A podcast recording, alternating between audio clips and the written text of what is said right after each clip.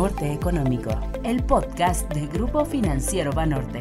Yo creo que cada vez hay una conciencia mucho más clara sobre temas de sustentabilidad. Cuarta temporada, Norte Económico. Observó una ligera contracción de 0.2%.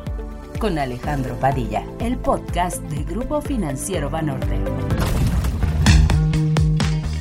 Hola, un saludo a todos ustedes, bienvenidos al episodio número 12 de Norte Económico, el podcast de Grupo Financiero Banorte para alcanzar el horizonte de la economía. Mi nombre es Alejandro Padilla, quien además de liderar los eh, equipos de análisis económico y financiero de Banorte, también conduzco este espacio. Y en esta ocasión me encuentro muy entusiasmado porque nos acompaña Ana Paula Jiménez, quien es socia directora y country manager de PwC México con quien hablaremos de temas muy importantes para todas aquellas personas que toman decisiones tanto al interior de la empresa como en otros aspectos de la economía. Ana Paula Jiménez es socia directora en PricewaterhouseCoopers México. Anteriormente lideró durante más de cuatro años el equipo de Insert Solutions for Tax para PwC México. Con más de dos décadas de trayectoria profesional y una extensa experiencia en consultoría fiscal para grupos multinacionales, se ha especializado en temas de impuestos corporativos, impuestos indirectos, gestión de controversias y de riesgos, así como asesoría y planeación en materia fiscal. También ha liderado planes de reestructuración de fusiones y adquisiciones. Ana Paula, bienvenida a Norte Económico, qué gusto tenerte aquí, esta es tu casa.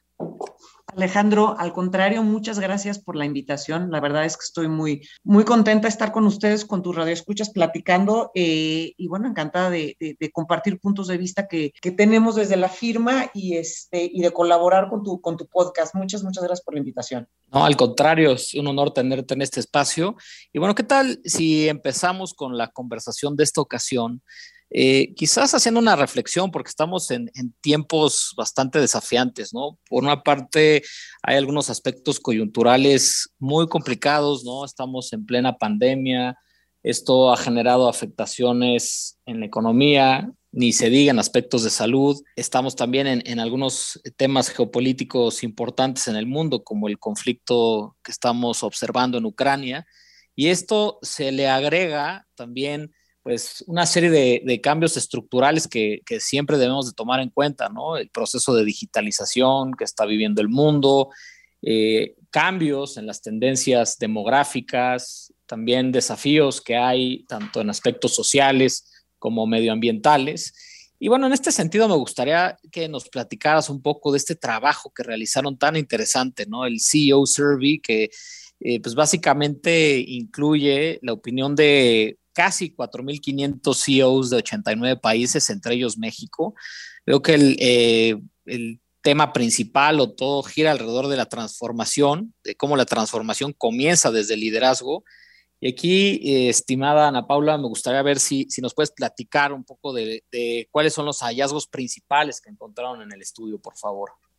Claro que sí, Alejandro, muchas gracias. Eh, efectivamente, año con año hacemos esta, este CEO Survey y, sin lugar a duda, este año em, salieron, bueno, tuvimos resultados muy interesantes. Ahora es importante también señalar que, los resultados los obtuvimos antes del tema geopolítico que, mencionas. Eh, en Rusia, con Rusia y Ucrania. Entonces, probablemente al día de hoy pudiera cambiar un poco la perspectiva de los, de los CEOs, no obstante, eh, te voy a platicar lo que, lo que arrojó eh, este año y efectivamente todo es en relación con la transformación.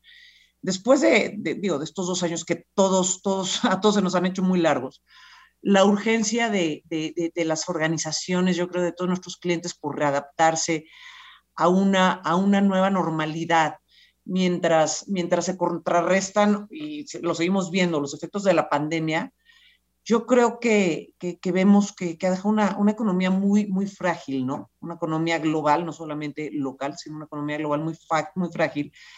Y con esta fragilidad pues, vienen muy, muy, muchos retos, y son retos no menores.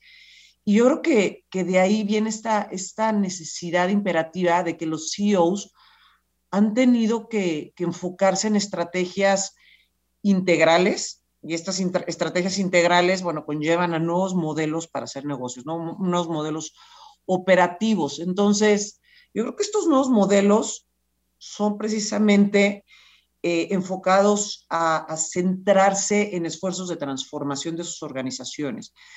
Eh, si bien yo creo que muchas de las organizaciones ya, ya venían de alguna u otra forma cocinando entre sus planes a largo plazo alguna transformación operativa, yo creo que la pandemia eh, lo aceleró.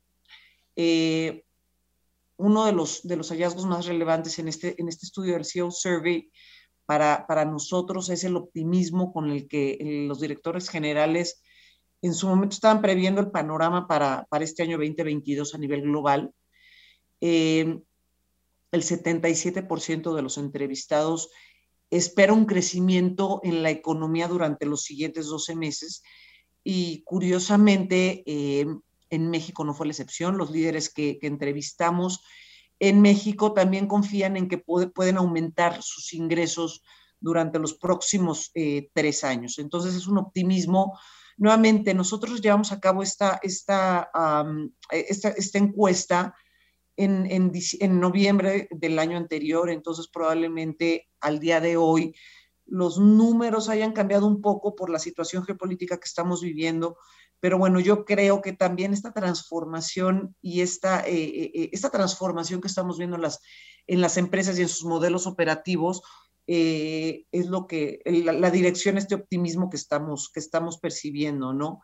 Te puedo decir, Alejandro, que, que PwC no somos, no somos ajenos a este optimismo y tampoco esta transformación. nosotros en julio del año pasado hicimos una transformación a, nivel operativo a lo que llamamos ahora la nueva ecuación y es una nueva estrategia que tenemos como firma global.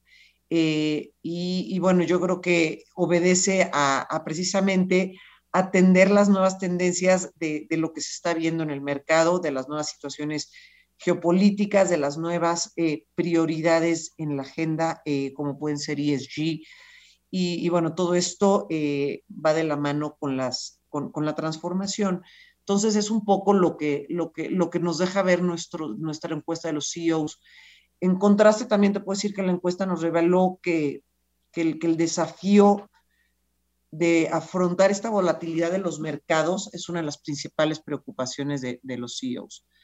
Entonces yo creo que, es esto lo que, eh, lo que ven como principal, como principal punto de preocupación, esta volatilidad y que, bueno, por ello también creo que un foco importante es para ahora es fortalecer continuamente las capacidades de la fuerza, laboral. Esto es algo que nos arroja y también, también es, es, es, un punto que va de la mano y ahorita te platico un poquito más. Em, las revisiones que las empresas están teniendo constantes para la retención de talento. Todos hemos visto y es, está en boga el, el, Great Resignation. Eh, va muy de la mano con el foco en la estrategia hacia la gente, ¿no? hacia la capacitación a los empleados, hacia la, a la priorización dentro de la estrategia, al bienestar de, de la fuerza laboral. Em, y con esto, bueno, te digo, las, las, revisiones continuas de la plantilla laboral, yo creo que son una de las iniciativas más fuertes que vemos eh, en, las iniciativas de, nuestras, de nuestros clientes, de las organizaciones y que vienen a formar parte ya de, la transformación dentro de la estrategia. Es lo principal que podría decirte, Alejandro, que, nos arrojó la, el survey como, como transformación desde liderazgo. Muchas gracias por tus comentarios iniciales y se me hizo muy interesante lo que platicaste sobre esta necesidad de la empresa de adaptarse, de ser resiliente. Creo que esa es una de las principales enseñanzas que nos ha dejado el coronavirus, porque fue un choque abrupto en todos los sentidos para todos nosotros, independientemente de en qué industria estemos trabajando. Entonces estoy seguro que muchos de los resultados y, mucho del estudio que, este, presentaron pues va a ser de gran utilidad para las personas que nos escuchan en el podcast. Y me llama mucho la atención el tema de eh, liderazgo, ¿no? de la importancia del capital humano, de cómo ir eh, transformando también un ecosistema al interior de la empresa, pues, para poder llegar a fines comunes, ¿no? Entonces, pues, en ese sentido, ¿cuál sería como tu recomendación para muchos de los empresarios o de los tomadores de decisiones que nos escuchan? Pues, ¿por dónde empezar? ¿Por dónde, por dónde se puede llevar este liderazgo y por dónde se puede encaminar a los equipos con esta transformación hacia esta nueva, nueva normalidad, estimada Ana Paula? Gracias, Alejandro. Mira, eh, yo te puedo decir que creo que hoy por hoy los CEOs tienen como parte estratégica y como primordial dentro de su agenda el capital humano, como bien dices. Eh, yo creo que la agilidad al cambio, yo creo que la adaptación al cambio y adaptarnos de una manera ágil es lo que, lo que, lo que nos enseñó, como dices, la pandemia y lo que debe ser el, principal foco en las estrategias. Yo creo que estos momentos en donde no, no, no volteábamos a ver eh, a, los, a, los, a la fuerza laboral y después a los clientes como punto, punto focal de nuestra estrategia ya están atrás. Ahora eh, las circunstancias nos obligan a responder de una manera ágil y adaptarnos a, esta, a, esta, a, esta, a este mundo tan cambiante. Ya son factores que hoy por hoy no se pueden, no, no, los podemos, no los podemos controlar, Alejandro, los factores geopolíticos. Ahora, las nuevas, las nuevas generaciones, seguramente ustedes los han visto, las nuevas generaciones que de verdad hoy, hoy exigen unos, unas priorizaciones dentro de los valores de las empresas que engloban todo el tema de ESG, eh, a ver, la atracción del talento, que, que, también ustedes seguramente lo han visto, cada vez es más complicada si no tenemos dentro de nuestras, de nuestras prioridades y de nuestros valores eh, eh, temas de atención a cambio climático, temas de atención a salud mental de la, de la fuerza laboral, temas de atención a, hacia las comunidades. Vamos, todo esto ya no es algo que debe de manejarse de manera paralela en la estrategia. Yo creo que todo, todos estos, e, e, estos, temas, estos temas perdón, que salieron a la luz en los últimos dos años deben formar parte fundamental de la estrategia de cualquier organización.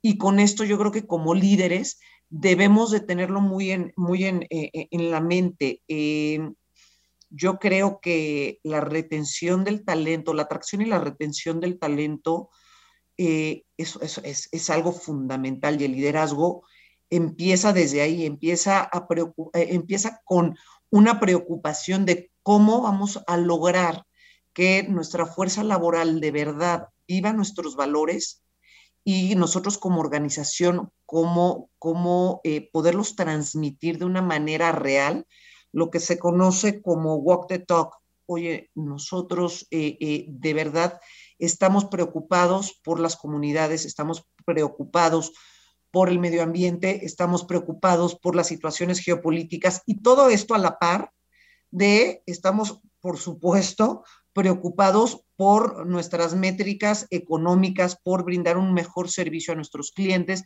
por llevar una experiencia eh, integral hacia el mercado, vamos, cada vez vamos añadiendo a nuestras, a nuestras prioridades temas que probablemente antes no formaban parte de esta estrategia, Alejandro.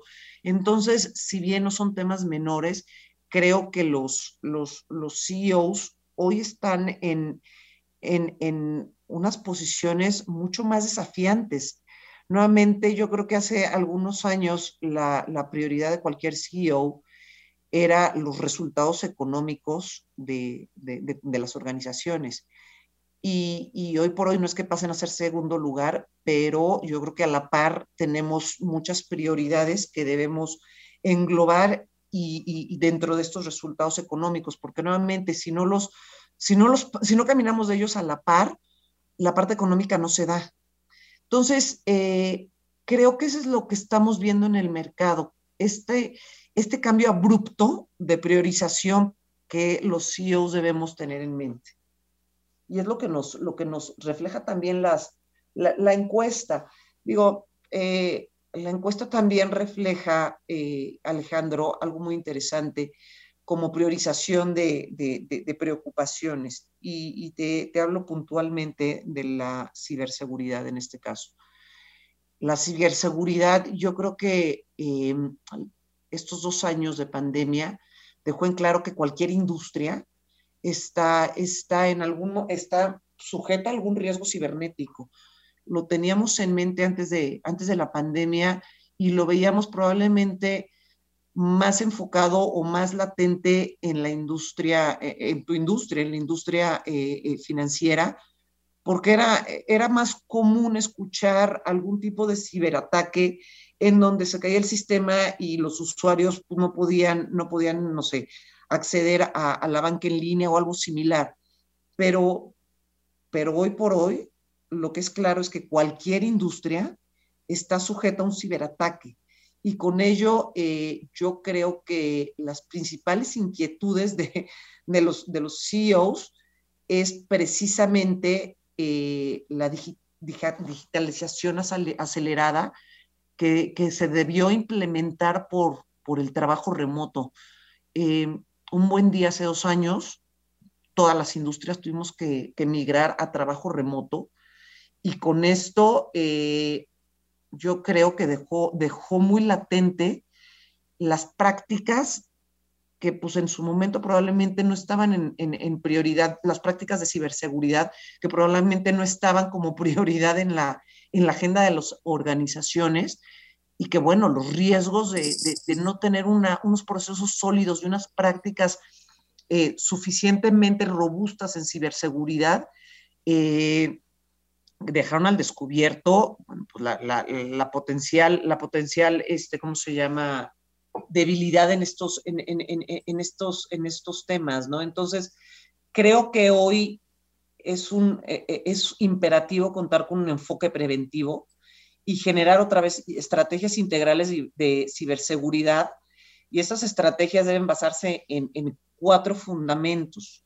Y estos son principio, o sea, personas, priorización y percepción. Y aquí eh, se debe involucrar desde el liderazgo. Yo creo que ya no es una función de los, de los eh, el, liderazgo debe de estar sumamente eh, involucrado en todas estas estrategias y el liderazgo se debe de permear hasta la fuerza laboral y esto debe ser, esto va a ser clave para mitigar o, eliminar algún riesgo de, ciberseguridad, este Alejandro. Yo creo que eh, antes veíamos como, como una función de informática, de, de, prevención solamente a los CISOs. Hoy por hoy, nuevamente, es desde liderazgo hasta toda la plantilla laboral. Y a lo que me refiero es que no solamente se queda en eh, tecnología y en la implementación de esta tecnología, sino de eh, eh, preparación y de, y de educación a todos nosotros, a todos los empleados, de cómo poder utilizar esta tecnología y de cómo poderla aprovechar. Un riesgo cibernético de verdad hoy creo que puede ser eh, sumamente dañino a todos los niveles, stakeholders, eh, liderazgo, empleados y clientes. El manejo de la data hoy por hoy, después de estos dos años, es creo que el activo más importante de cualquier empresa y un mal manejo o una mala eh, seguridad en esta data puede llevar a, situaciones catastróficas a cualquier, a cualquier eh, organización.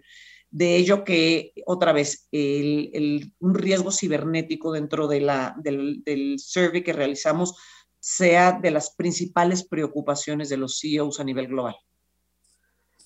Muchas gracias, Ana Pablo. Y, de hecho, mira, en este sentido, cuando hablas de estas posiciones desafiantes, ¿no? El, el eh, que los CEOs deban de adaptar modelos de negocio para incorporar esta fuerte digitalización y cómo ello también trae este riesgo de ciberseguridad, pues yo creo que es, es un tema que, que, cada vez se vuelve más, más importante, que más se discute, inclusive eh, en el episodio 7 de, de, esta temporada también tuvimos a, a Enrique Pérez Llera, que, quien tú conoces muy bien, ¿no? El, el presidente y CEO de, de, Microsoft México, y justo hablábamos de la importancia de atender los temas de ciberseguridad dentro de esta transformación digital. Así que me quedo con, con esos cuatro elementos que comentas, ¿no? Principio, persona, priorización y percepción. No, buenísimo, muchísimas gracias. Oye, y bueno, Ana Paula, quisiera ver si nos pudieras también platicar o, profundizar un poco en estas cinco prioridades que PwC marca para la agenda de un CEO. Todas estas eh, creo que van a formar parte importante de la estrategia de liderazgo y transformación de, de, las personas que toman decisiones. Así que si nos puedes platicar al respecto, estaría buenísimo. Muchas gracias. No, con todo gusto, Alejandro, y gracias por la pregunta. Eh, mira, creemos que dentro de esta agenda deben incluirse acciones para, primero, para comunicar mejor los temas que estamos definiendo eh, eh, como estrategias dentro del futuro del negocio de, cualquier organización. Y nuevamente estas acciones creo que se deben basar en, capacitación. Todo, todo regresa a capital humano, ¿no? En capacitación y nuevas formas de transmitir estos mensajes yo creo que, a ver, una de las la primera de estas cinco prioridades es impulsar la agenda digital y, va de la mano con lo que platicaba hace ratito. La transformación digital debe continuar siendo el pilar de los, de los CEOs para la, la resolución de estos nuevos desafíos comerciales, para, para generar confianza y para identificar oportunidades. Em, proteger lo más importante es la segunda, la segunda acción. Eh, y, a qué me refiero?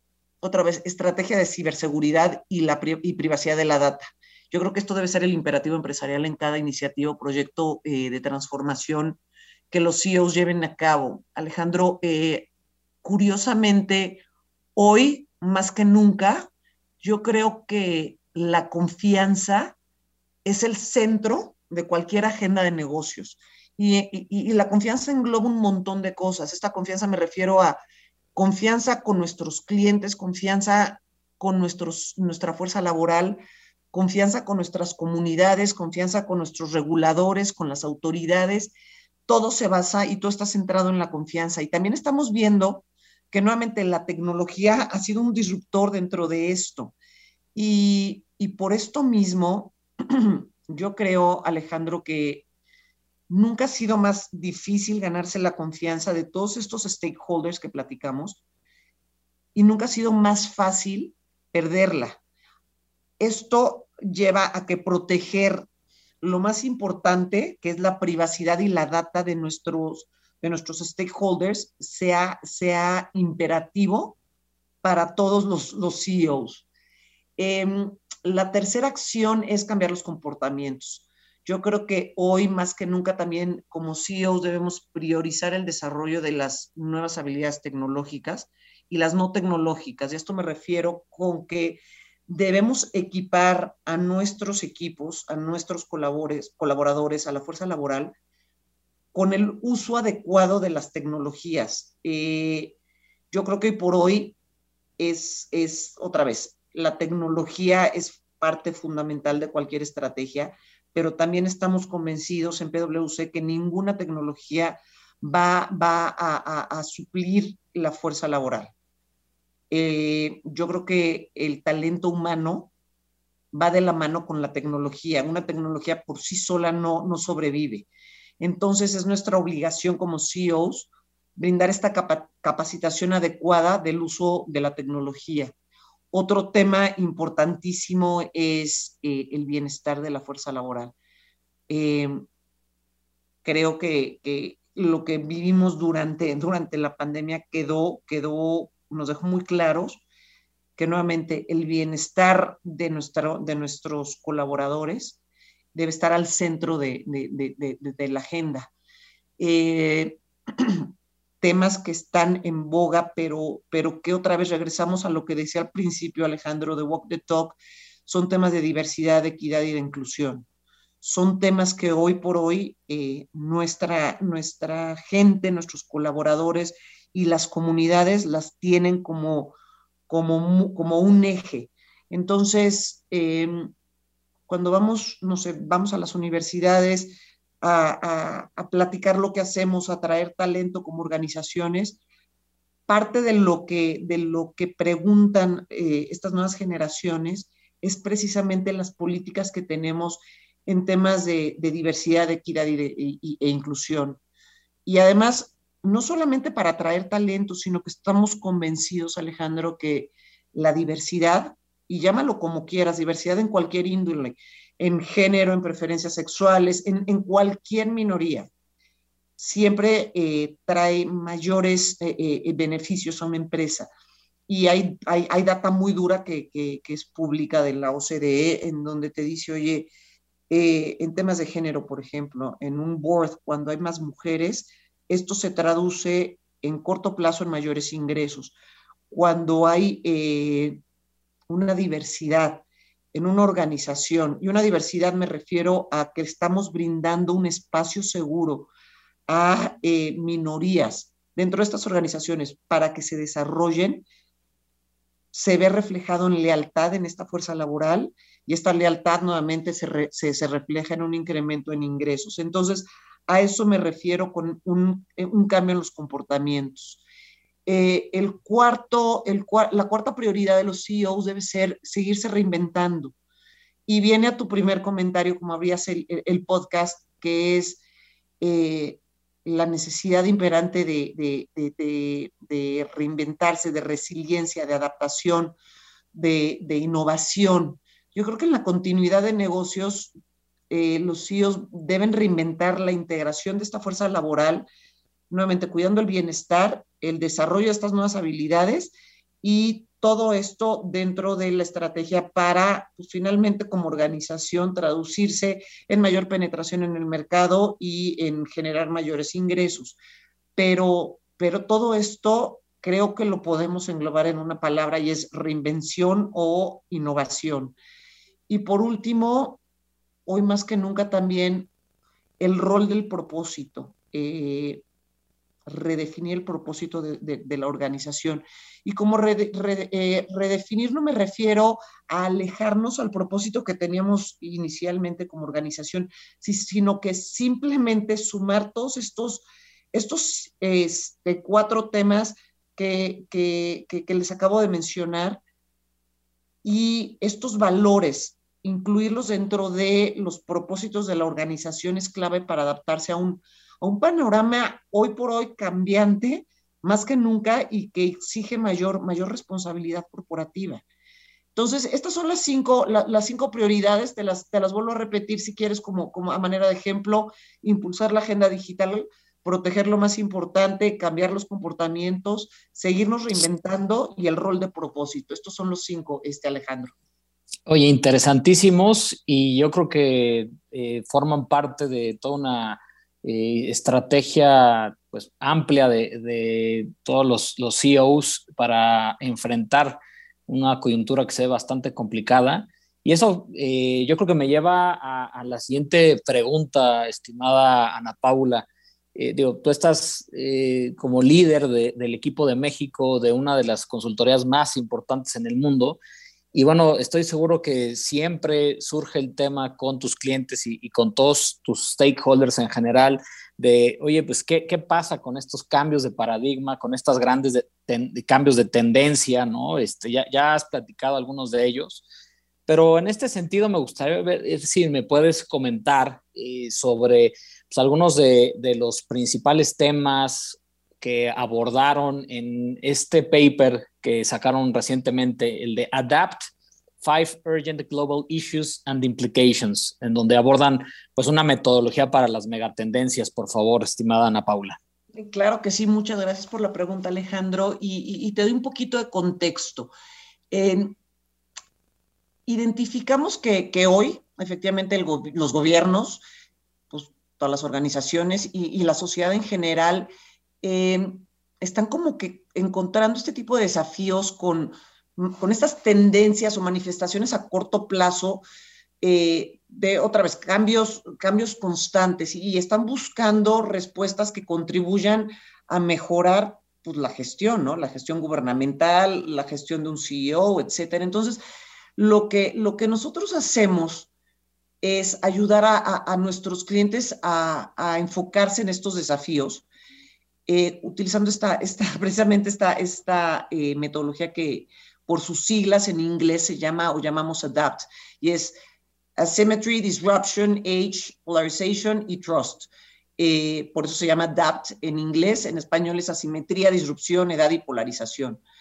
Y al final, los primeros cuatro problemas, que son asimetría, disrupción, edad y polarización, provocan una, una creciente disparidad en la, en la, distribución de la riqueza.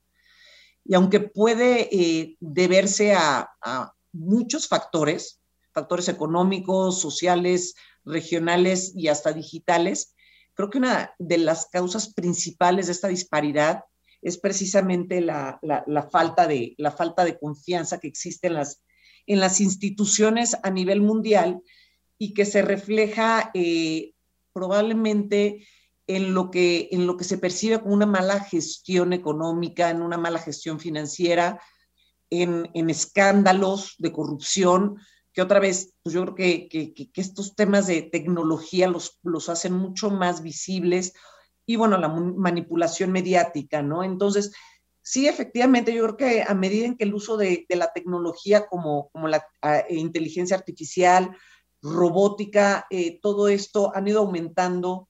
Eh, creo que todo, todo esto hace más latente eh, lo que necesitamos, lo que necesitamos aterrizar y nuevamente es cómo podemos, cómo podemos enfocar todas estas, estas megatendencias o, o estos, estos cambios para atender los principales problemas que pues al final se resumen en pues, asimetría en redistribución de riqueza y que quedan al descubierto, ¿no? Y que tienen una, una, una injerencia en la falta de confianza y que otra vez lo, es lo que estamos buscando nosotros atacar. Te platico brevemente, Alejandro, nosotros hace rato te platicaba de la, de la nueva ecuación que es lo que, lo que nosotros, lo que nosotros hicimos para atender para atender estas nuevas necesidades de nuestros clientes.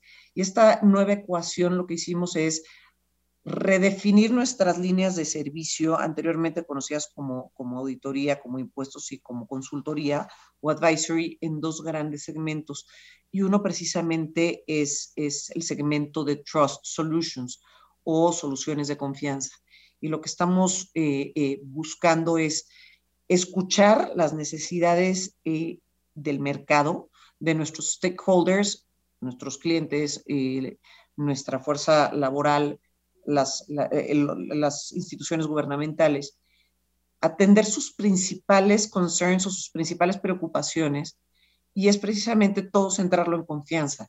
Oye, ¿cómo podemos ayudarlos a ellos a ganarse eh, la confianza a su vez de sus clientes? Y sus clientes pueden ser sus proveedores, pueden ser sus, empleados, pueden ser eh, eh, las, las, comunidades, pueden ser como gobiernos, bueno, pues los, vota los, los, ¿cómo se llama? Las sociedades, etcétera.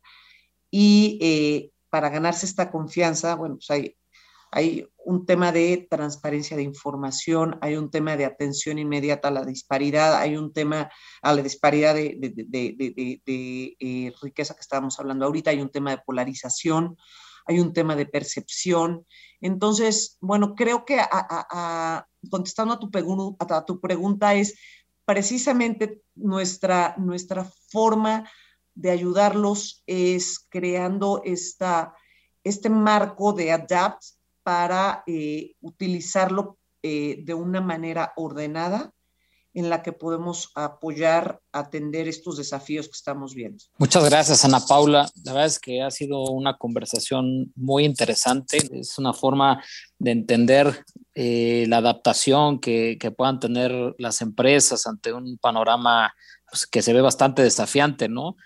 Creo que nos has mostrado también un mapeo de áreas de interés y de atención de empresarios y cuáles son las acciones que puedan tomar o llevar a cabo para pues, enfrentar tantos retos como oportunidades.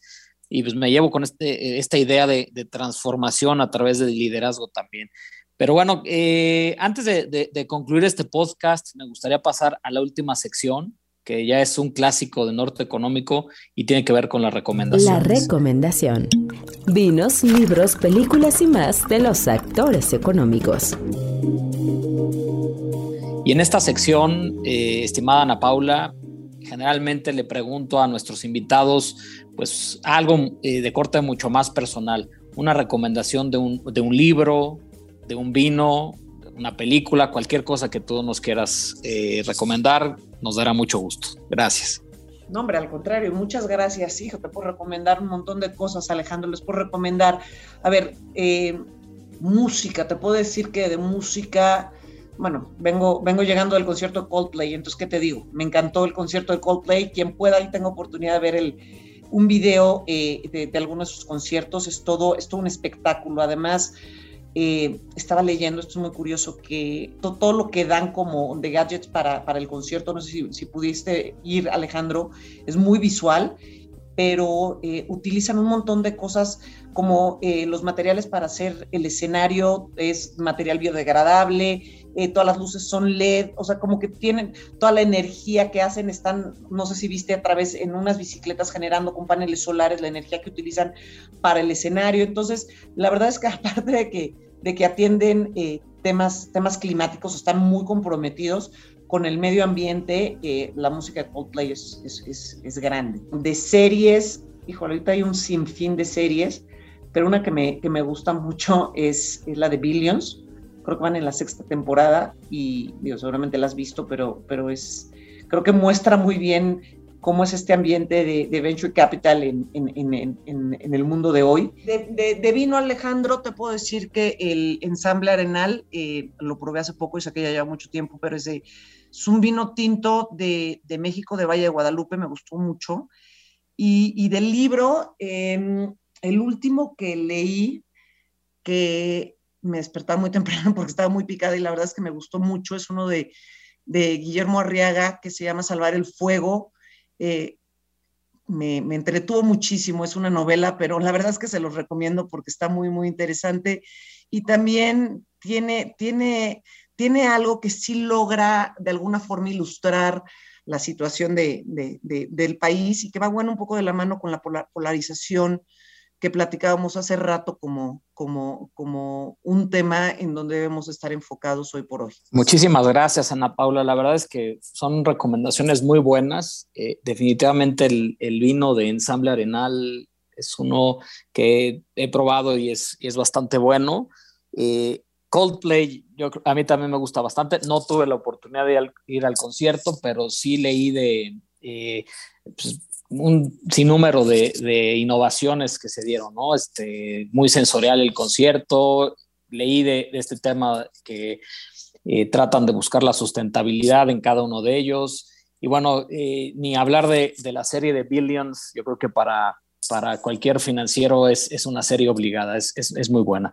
Así que, estimada Ana Paula, muchísimas gracias por acompañarnos en esta ocasión en Norte Económico.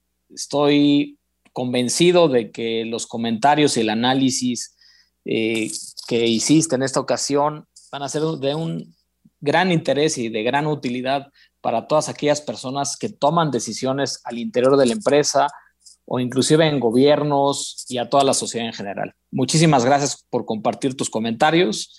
Esta es tu casa y espero que puedas acompañarnos nuevamente. Muchísimas gracias. Al contrario, Alejandro, muchísimas gracias por la invitación y bueno, encantada de la vida cuando, cuando quieran platico con ustedes. Muchas, muchas gracias.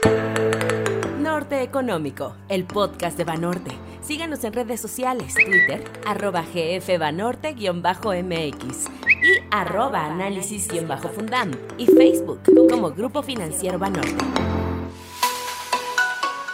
Amigos y amigas de Norte Económico, muchas gracias por escucharnos en este episodio con Ana Paula Jiménez, quien es socia directora y country manager de México en PwC.